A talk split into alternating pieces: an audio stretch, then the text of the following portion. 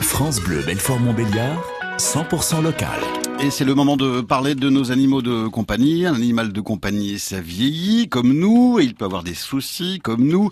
Comment repérer des soucis de santé? Faut-il prendre plus de précautions? Pour vous donner des conseils à ce sujet Alexandre Amen est avec la comportementaliste Karine Vermogo. Que ce soit euh, le chat ou le chien, bah déjà, euh, un animal âgé, quand c'est un chien, c'est à partir de quel âge? Alors ça dépend bien des races, hein, en particulier de la taille. Un gros chien, on va avoir les premiers signaux, on peut les avoir à 6 ans, 6-7 euh, ans. Et puis un petit chien, on est plus aux environs de 10 ans à surveiller. Et pour un chat, c'est beaucoup plus loin. Là, et hein? pour un chat, c'est beaucoup plus loin. Et c'est vrai qu'on a des chats qui vont jusqu'à 16, 18. donc c'est vrai qu'on a des chats en très bonne santé jusqu'à 11, 12, 13 ans sans problème. Oui, et puis euh, après, les chats, ils peuvent aller jusqu'à 20 ans. Hein oui, Hein oui, tout à fait. Ouais, voilà.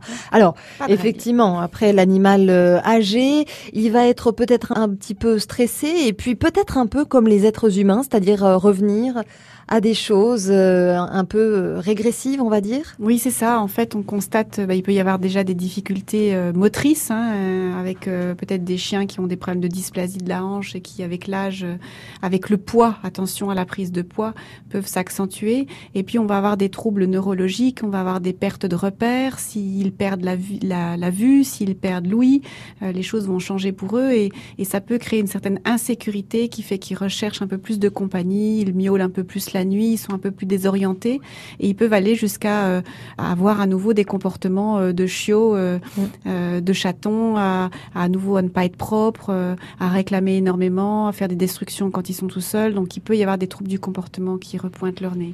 Voilà, et puis euh, pour tout ce qui concerne la santé, évidemment, ne pas hésiter à aller Oui. chez le vétérinaire. hein. Oui, anticiper. Hein, je crois que les aider à bien vieillir, c'est notre Mm. rôle de propriétaire et les vétérinaires sont là pour ça. Voilà, euh, s'occuper de tout ce qui est euh, euh, douleur, parce que Oui. les animaux aussi ont des douleurs rhumatismales, par oui, exemple. elles ne vont pas beaucoup l'exprimer, Mm. donc euh, en Mm. particulier les chats. Donc soyez très attentifs, euh, moduler l'effort physique adapté et moduler la nutrition adaptée. Donnez bien une nutrition, une alimentation adaptée à l'âge. J'avais entendu dire, euh, par exemple, qu'un chat, lorsqu'il saute d'un fauteuil ou d'un radiateur et qu'il qu'il émet un petit miaulement, euh, on peut supposer qu'il a mal quelque part à la réception. Oui, tout à fait. Euh, ça, c'est des fois très discret. Il faut bien observer comment ils se déplacent Mm. parce qu'on peut voir des modifications. euh, ils vont essayer de s'alléger et dans les déplacements, il faut bien les observer. Voilà, gérer, en tout cas, faire attention à la douleur, c'est important pour eux. Merci beaucoup, Karine Vermogo, comportementaliste. À demain. Et demain, on vous dira pourquoi nos animaux hein, sentent que parfois on ne va pas très bien. Ce qu'on appelle les mystères de la vie. Rendez-vous demain, même heure ici sur France Bleu, Belfort-Montbéliard.